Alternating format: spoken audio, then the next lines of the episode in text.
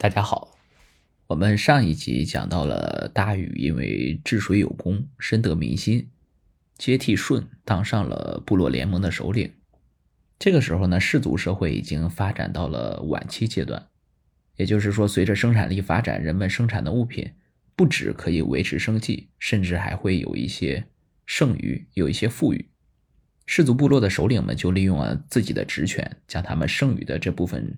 生产的物品变成了自己的私有财产，从而出现了私有制。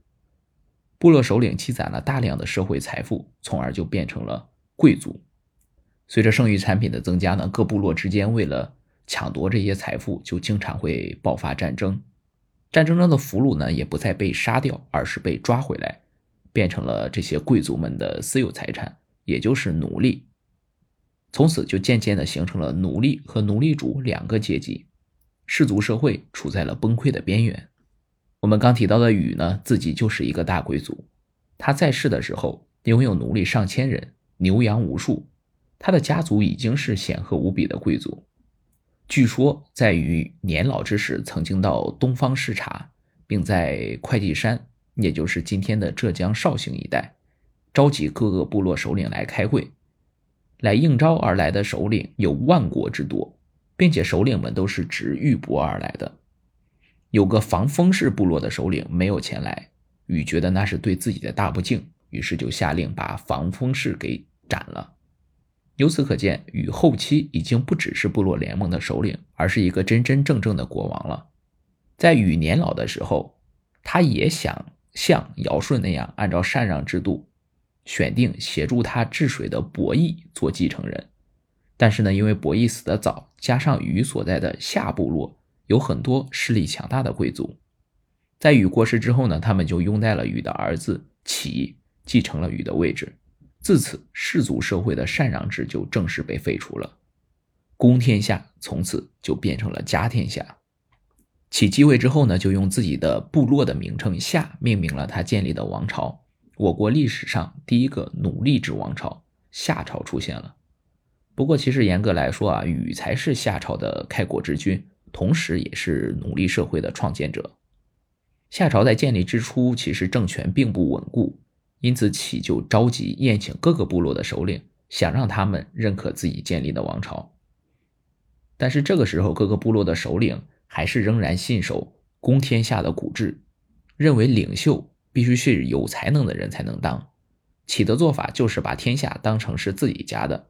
因此都非常的不满，其中呢有护士的部落首领还拒不参加宴会，其勃然大怒，发兵讨伐有护士部落，双方在甘这个地方展开了激战，结果呢有护士战败，并且全族被灭，这一战也大大震慑了其他的部落首领，于是他们就不再干有异议，表示愿意臣服于夏。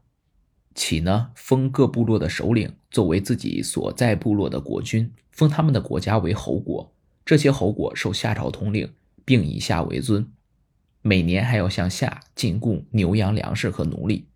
这样一来，就建立了一种强制性的国家制度，夏王朝的地位也就得到了巩固。在奴隶社会之初，虽然有一部分人脱离了劳动，但是在奴隶主的强迫下，奴隶们得以集中的劳动。生产力反而提高了，因此呢，夏王朝很快就出现了繁荣的局面，四方臣服，社会安定，其也渐渐变得骄奢淫逸，终日享乐，并且不理政事。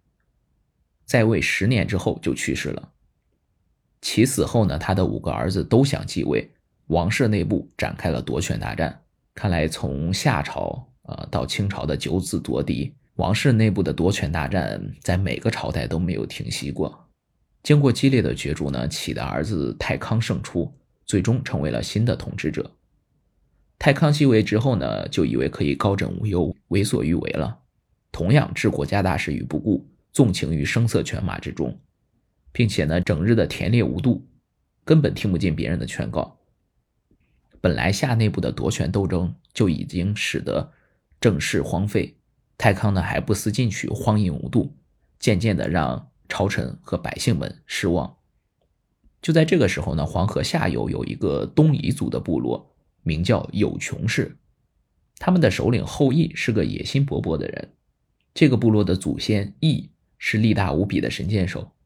传说远古时期天上有十个太阳，他们都是天帝的儿子，每天轮流值班，啊，每个人出来一天，因此人们每天看到的都只有一个太阳。可是有一天，十个小孩顽皮嘛，就同时出现在了天空上，瞬间大地上的庄稼动物都被烤死了，江河湖海也都干涸了。于是天帝派羿去教训这十个孩子，羿弯弓搭箭，连发九箭。射下了九个太阳，马上天降甘露，一切都恢复正常了。太康的昏庸使其他的诸侯都有了夺权篡位的机会。后羿见太康昏庸无度，引起了诸多不满，便觉得有机可乘，便想伺机取而代之。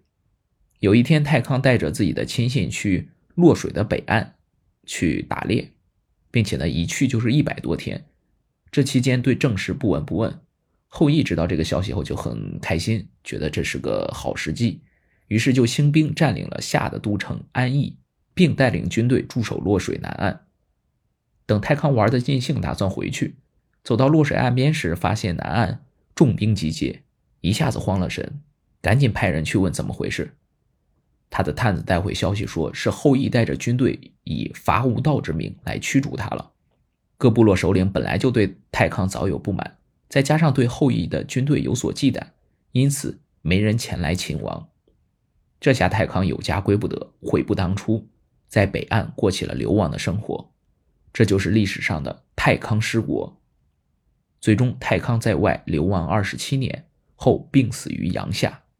后羿驱逐了太康，但他仍不敢自立为王，便拥立了太康的弟弟仲康为王，想自己掌握实权，让仲康当傀儡。但是仲康可不甘心任人摆布，谋划削弱后羿的力量，夺回大权。结果事情败露，被后羿软禁起来。后来抑郁成疾，终于病死。仲康死后，本应该由他的儿子象继位，但象还年幼，后羿等不及了，干脆把象赶走，自己坐到了王位上。夏王朝就此易主。在夏朝开启家天下的局面，刚传了两代君王，大权。就落入了外星人之手。那么后羿当上王之后，他有没有吸取前两任君主的教训呢？我们下回分解。